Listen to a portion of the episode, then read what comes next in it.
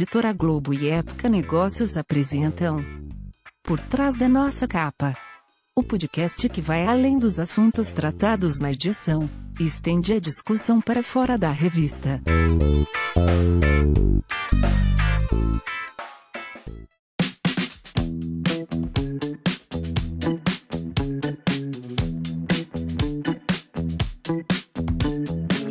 Olá, eu sou Daniel Trabasile, da Época Negócios, e você está ouvindo o podcast Por Trás da Nossa Capa. Hoje a gente vai falar sobre Open Banking, que é tema de capa da revista Época Negócios da edição de setembro. Eu conversei com a Ingrid Barf, que é diretora executiva da Associação Brasileira de Fintechs e cofundadora do banco digital Linker. Na conversa, ela me explicou um pouco sobre quais são os impactos é, do Open Bank para o sistema financeiro. É, segundo ela, isso vai aumentar bastante a concorrência.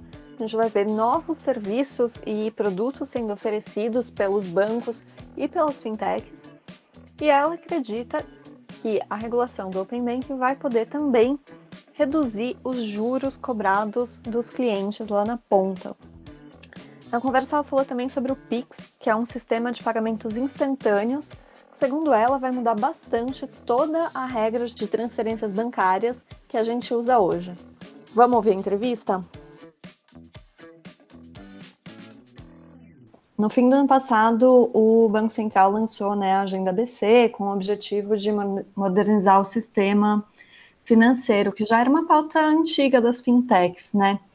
É, essas medidas que, que o BC está implementando, que foram anunciadas, elas são capazes de, elas é, respondem às demandas das fintechs e elas são capazes de reduzir, ajudar a reduzir a concentração bancária no Brasil?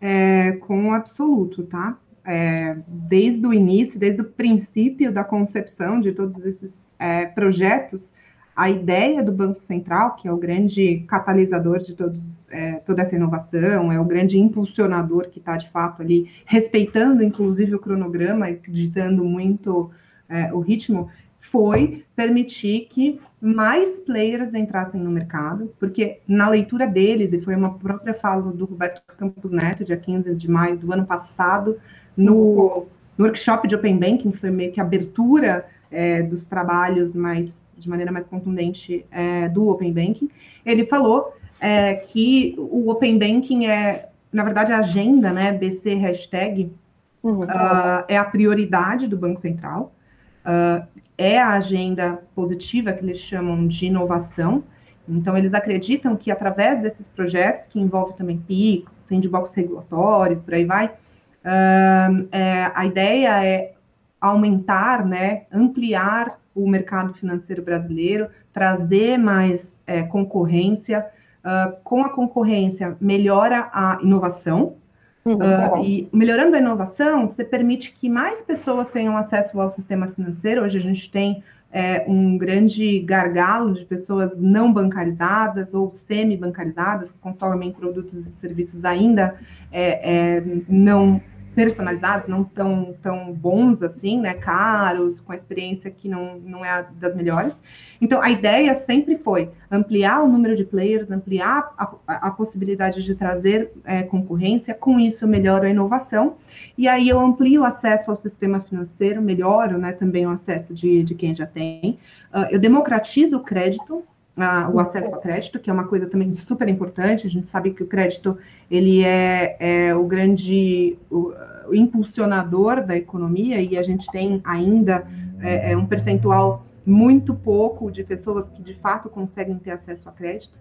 Uh, e melhorar a experiência do usuário. Então, foi uma coisa super bacana. Eu fiquei bastante emocionada de estar presente esse dia, uh, porque ouvir o Banco Central falar de experiência do usuário vai muito em linha é, com que as fintechs o tempo todo estão batendo na tecla, trabalhando e tentando melhorar, que é de fato essa relação entre o consumidor e o sistema financeiro, seja através de um banco, seja através de fintech.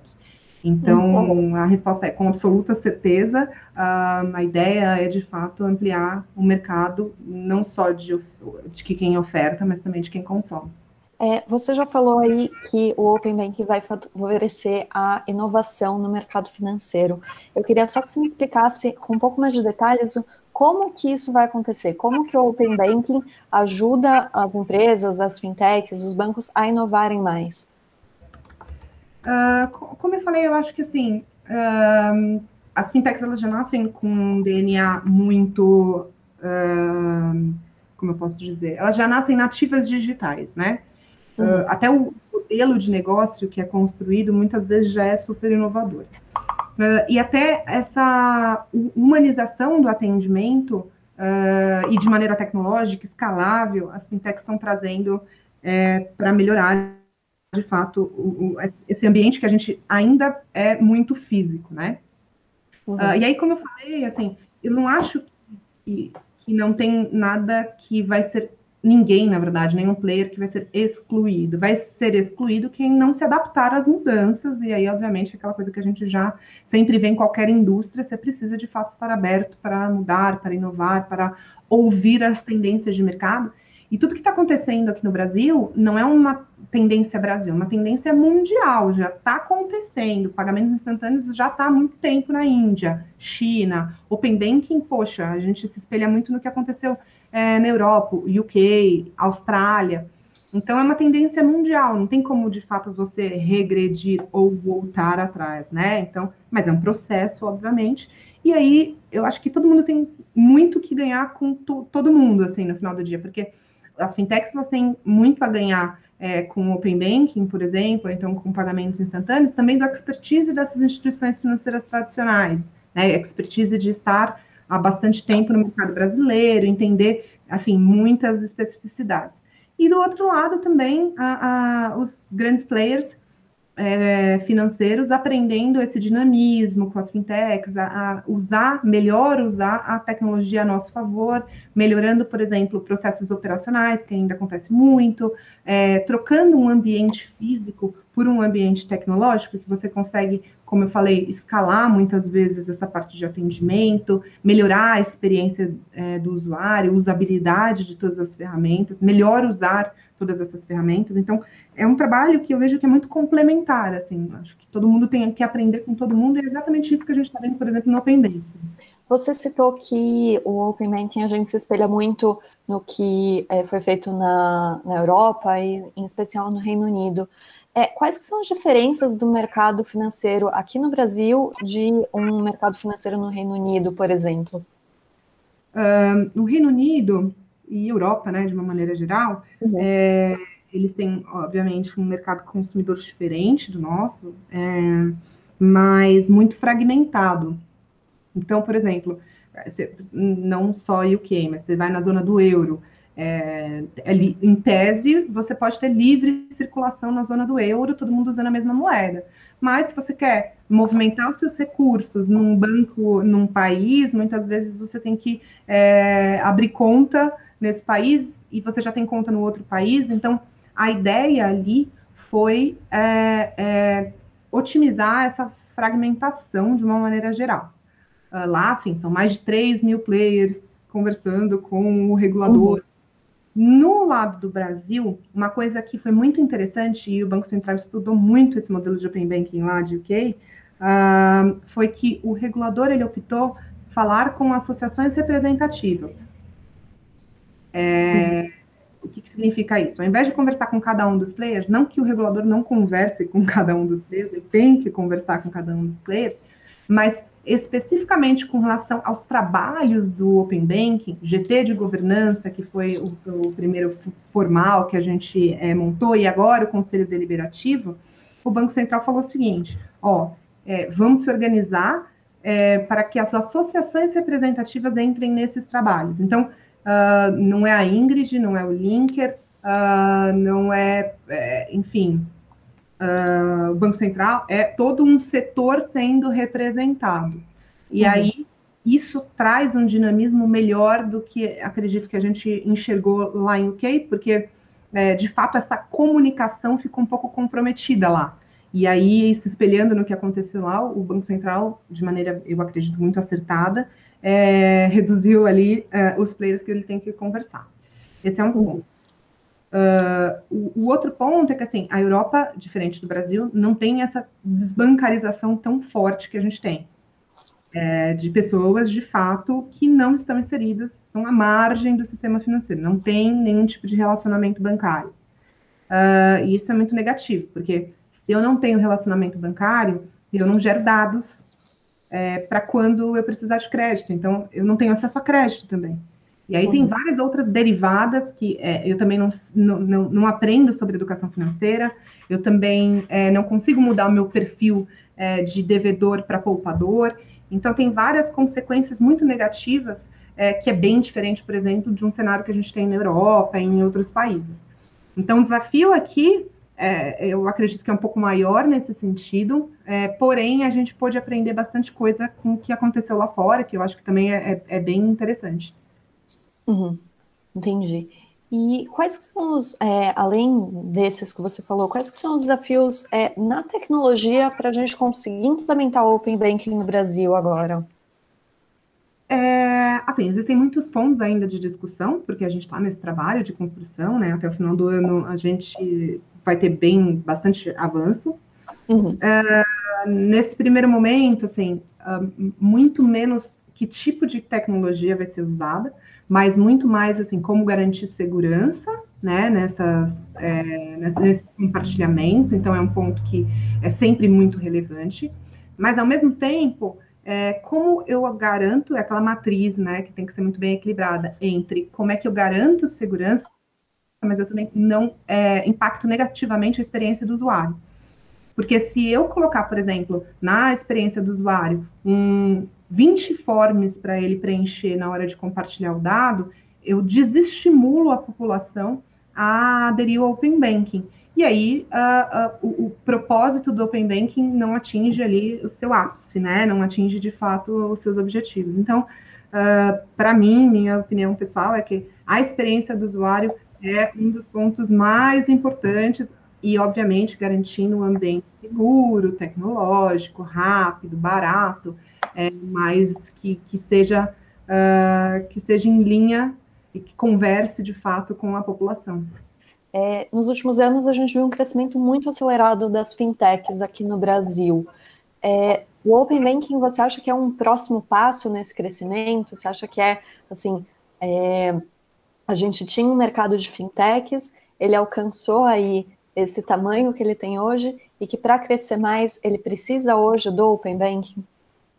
Um, assim, ajuda muito, muito uhum. mesmo, abre mais possibilidades de modelos de negócio que talvez hoje a gente não consiga nem, nem pensar, mas é, que vão, vão nascer com o advento né, do Open Banking. A mesma coisa com o Pix, tá? Inclusive, é, existe até uma nova entidade sendo criada para o Pix. A gente respondeu agora há umas duas semanas a consulta pública sobre o PISP, né, que é esse é, é, iniciador de pagamentos, responsabilidades, o que seria essa nova licença.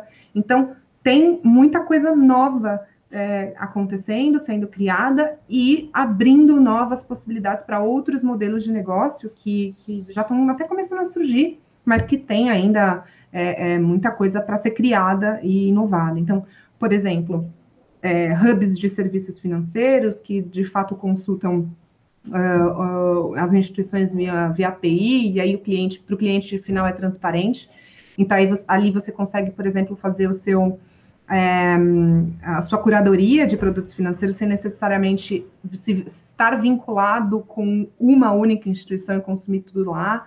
Uh, também a possibilidade de trazer uma experiência cada vez mais fluida com relação aos serviços financeiros. Eu costumo brincar, eu falo isso sempre, que ninguém acorda é, com vontade de fazer TED, né? Ou então de, de, emitir um boleto, assim, nossa, com vontade de fazer uma TED, hoje com vontade de fazer TED. Não. É, então, como é que você traz uma fluidez para que isso aconteça de maneira uh, cada vez mais transparente, cada vez de fato mais fluida? Então, a gente está aqui é, no, numa plataforma e eu consigo, via essa plataforma, de repente, ver meu saldo, fazer uma transferência sem necessariamente eu ter que entrar dentro da plataforma do banco é, uhum. da instituição. Então, é, é muito nesse sentido que eu acho que abre inúmeras possibilidades. Outra coisa que aconteceu na Europa, por exemplo, e que possivelmente vai é, acontecer aqui no Brasil, é a criação de modelos de negócio que servem como plugins. Uhum. Uh, é plugin mesmo, pensa ali na, na, na, extensão da tomada, às vezes você tem uma tomada, mas tem que fazer um monte de, de, de conexão, né? Uh, tem que ligar vários aparelhos. A mesma coisa, por exemplo, entre os arquivos das instituições. Então, por mais que o Open Banking tenha, por exemplo, um padrão, muitas vezes a instituição pequena, que não é obrigada a entrar no, no Open Banking, ela quer fazer ali um compartilhamento, um consumo de, de informações, mas ela ainda não entrou ali no, nas especificidades técnicas, e às vezes ela não vai precisar, porque tem uma instituição centralizadora que faz essa tradução uh, dessas informações para que o outro banco consiga consumir ou ele consiga consumir é, as informações do outro banco. É, você acha que agora com o Open Banking, com o PIX, é, com todo essa, esse avanço do BC nessa regulação, a gente vai conseguir ter um spread menor, porque também é, um, é uma questão que sempre levantam sobre o sistema financeiro no Brasil, né? Que mesmo quando a Selic baixa, não, isso não chega na ponta. Você acha que a gente melhora essa questão com todas essas novas regulações do BC? Com certeza, porque você aumenta a concorrência, né? E aí, a partir do momento que você aumenta a concorrência, você tem ali uma, uma disputa de, de preço, muitas vezes. Você uhum. tem uh, uma concorrência maior, então, minimamente, você vai tentar otimizar o seu processo de análise de crédito. Você vai ter mais informações do que simplesmente as tradicionais de birô para poder é, ter acesso uh, a, a, crédito. Como posso dizer assim? A maneira que você vai tratar os dados que estão lá uh, uh, disponíveis, e agora vão estar cada vez mais disponíveis, vai ser o, o, o ponto máximo, assim, de, de vai ser o segredo mesmo, né, a fórmula da Coca-Cola para você dar um crédito melhor, mais barato, mais personalizado. Então, uhum. com certeza, assim, o Open Banking, com absoluta certeza, vai ser um grande catalisador de oferta de crédito, né? Porque, só um, um exemplo bem simples. Eu tenho relacionamento desde que, sei lá, eu fiz 18 anos com uma instituição financeira. Uhum. É, só aquele o crédito que aquela instituição financeira me dá não é o melhor para mim, a taxa não é a melhor, não é um crédito que converse com o meu momento, às vezes é um pouco mais longo, um pouco mais curto, enfim, aí tem todas as características. Então, não é o melhor crédito para mim, eu tenho plena consciência disso. A partir do momento que eu tenho o Open Banking, que eu aceito, aceito não, né, que eu quero e dou o meu aval para compartilhar os meus dados daquela instituição que eu tenho é, conta desde os 18 anos para uma outra, onde eu acredito que o, o, meu, meu produto de crédito vai ser melhor, e, e, de fato é, né? Então eu tenho ali mais uma possibilidade de pegar crédito e eu posso fazer esse comparativo, e possivelmente é, vai ser mais, uh, mais personalizado, vai ter uma taxa um, melhor, porque ele está trabalhando com os meus dados de uma maneira mais inteligente, mais uh, uh, que conversa mais comigo. Então, a, a, ideia é exatamente essa, é a gente conseguir democratizar o crédito, porque é isso que é, alavanca mesmo a economia, né? A possibilidade de você é, dar crédito e aumentar o, o, o, o dinheiro em circulação, financiar projetos, economia real e por aí vai. Queria falar um pouco também, Ingrid, sobre o PIX. É, primeira coisa, eu queria que você explicasse brevemente como que funcionam as transferências hoje e como que elas passam a funcionar com o Pix. É, hoje a gente tem pouco dinamismo nessas transferências, né? A gente tem lá TED, DOC, e é, tudo funciona através de compensação, aí tem horário, uh, tá aí depois das, sei lá, das seis você não consegue mais fazer a TED, ela é agendada para o próximo dia, então você perde um pouco desse dinamismo e tem, e tem um trabalho operacional muito grande. Porque, de fato, hoje, quem operacionaliza isso são os pilotos de reserva dentro das instituições financeiras que pilotam as suas contas ali no SPB, no Sistema de Pagamento Brasileiro, que é o grande banco dos bancos, o Banco Central. Uhum. A ideia é que você reduza muito essa, esse operacional, que isso tudo seja de fato um, automatizado e que você traga esse dinamismo do ser 24 por 7.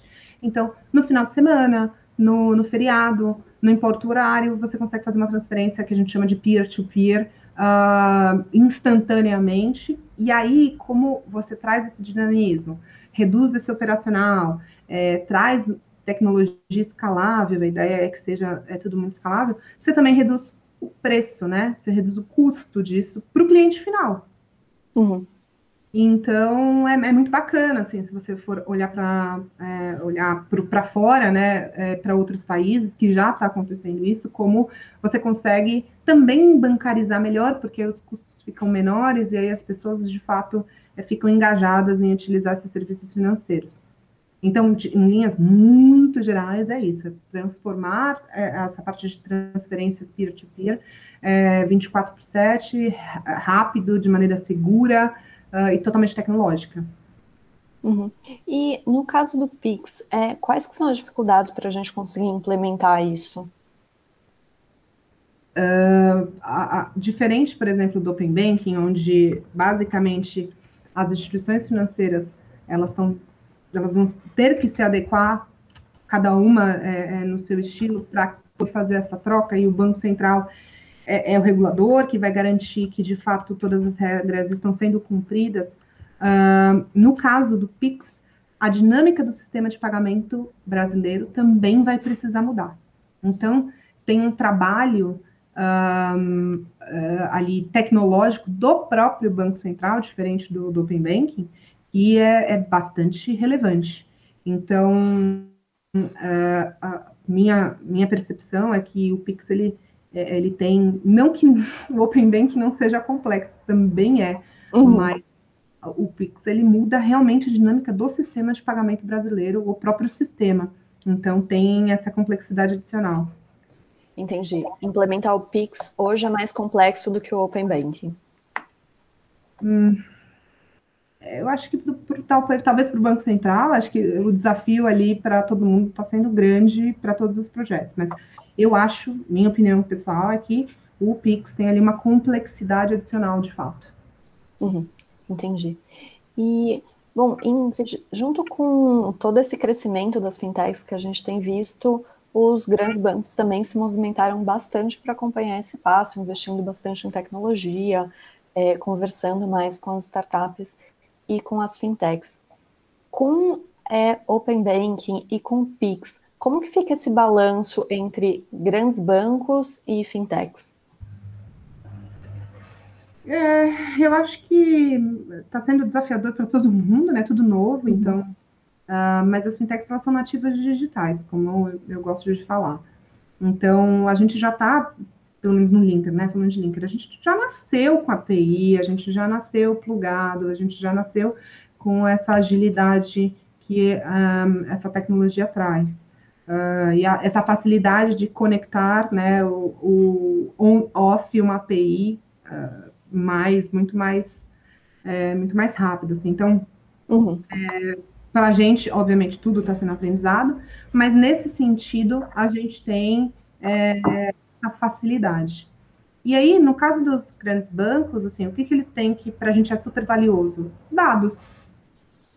Então, um, a gente, é, enfim, hoje 91, acho, por cento da população brasileira está, do mercado financeiro está centralizado, mentira, é, 85%, uh, centralizado ali na mão dos cinco grandes bancos.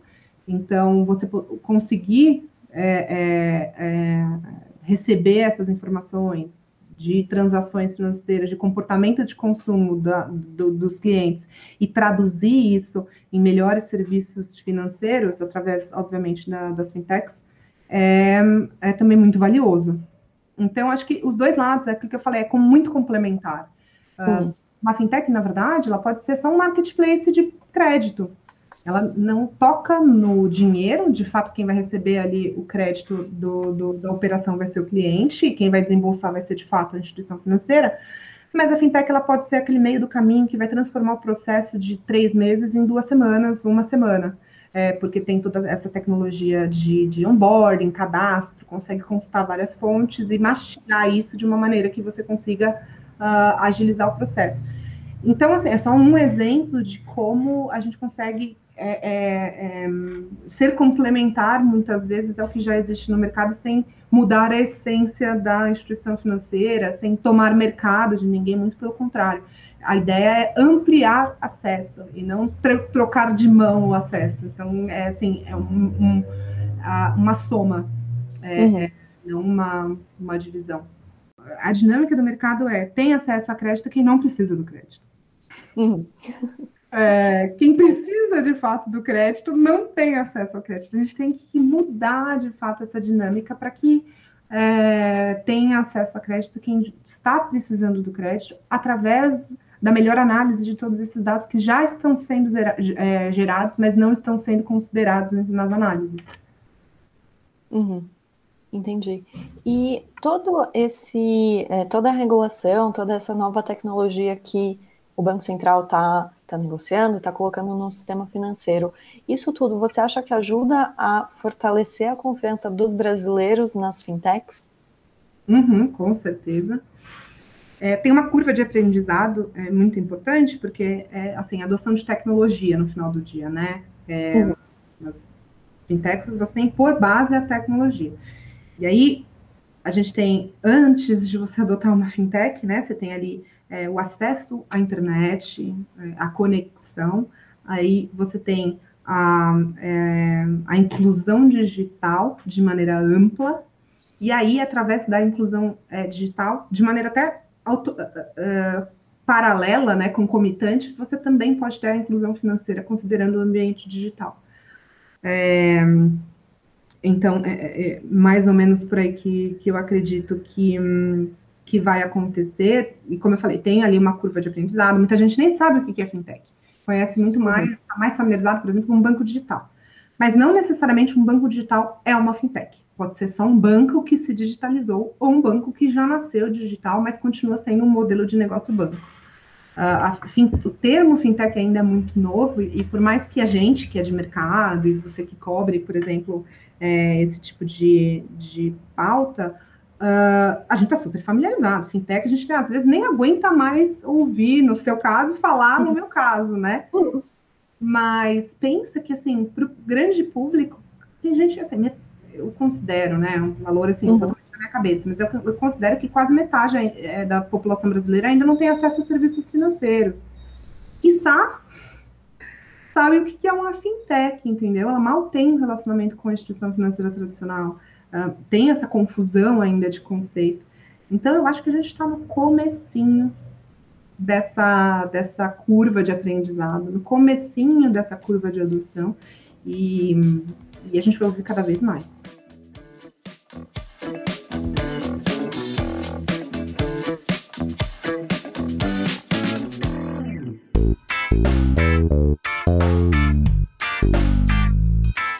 Podcast é um oferecimento de Época Negócios, inspiração para inovar.